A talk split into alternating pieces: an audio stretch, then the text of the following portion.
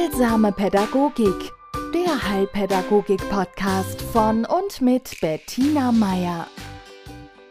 Ich will heute von ein paar Mitbewohnern ihres Hauses sprechen, von denen sie vielleicht überhaupt nichts wissen. Oder aber schon erfahren haben und sich gedacht haben, äh, ja gut, das ist ein äh, Nebenprodukt kindlicher Fantasie. Das ist zwar lästig, aber muss ich jetzt nicht wirklich äh, gewichten. Es geht um Monster unterm Bett. Monster unter dem Bett ihres Kindes, das ihm vermeintlich zur Ausrede dient, zum 25. Mal nach dem Bett bringen zu kommen und zu sagen, dass es unmöglich schlafen kann, weil unter dem Bett sind Monster.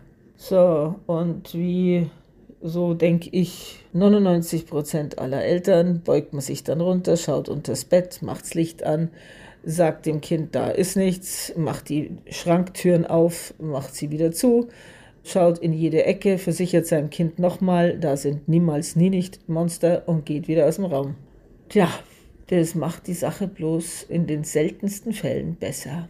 Denn die Monster gibt es natürlich. Ja, die existieren. Für ihr Kind sind diese Monster real.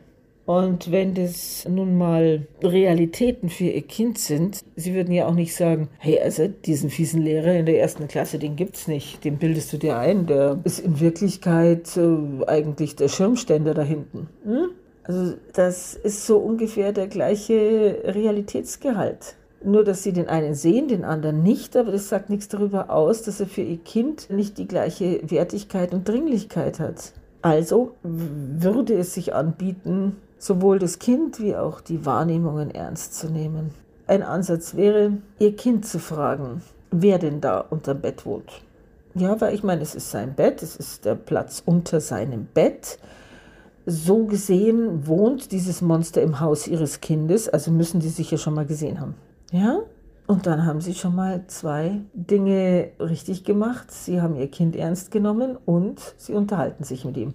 Über das dritte, etwas, das ihm offensichtlich wichtig ist.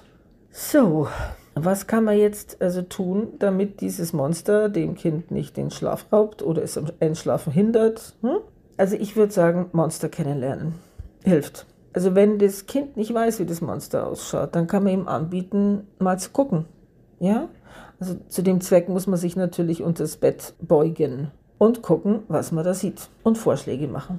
Also man kann da sagen, oh ja, stimmt, da hinten ist was. Also ich finde aber, bist du, ja, was denkst du, wie es aussieht? Also ich sehe jetzt da sowas Grünes mit ziemlich langen, zottligen Haaren. Dann merken Sie ja schon, ob Ihr Kind das okay findet oder nicht oder andere Vorschläge hat. Ne? Dann können Sie sagen, ja, aber so ich weiß nicht, bist du sicher, dass das ein Monster ist? Also ich finde, es sieht aus wie ein Kobold oder ein Wichtel oder wie ein, hm, lassen Sie sich was einfallen. Wären es ein bisschen kreativ.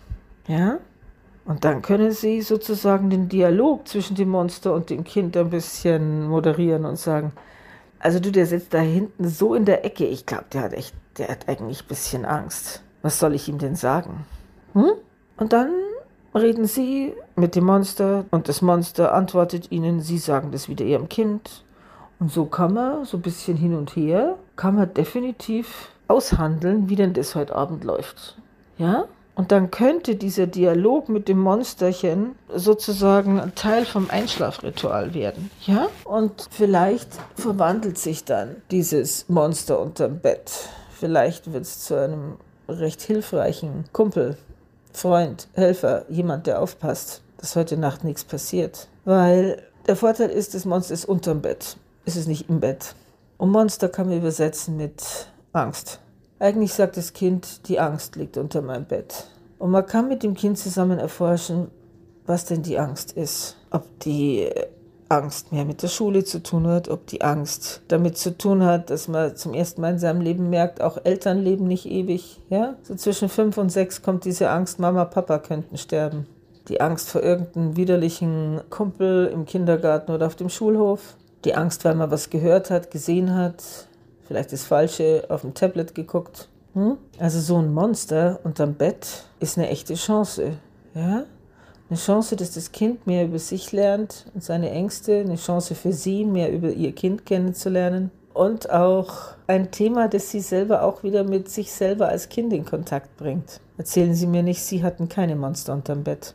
Ich wünsche Ihnen mit Ihrem Kind zusammen ein gutes Erforschen, ein spannendes Kennenlernen und viel Erfolg in der Eingliederung des neuen Mitglieds im Haushalt.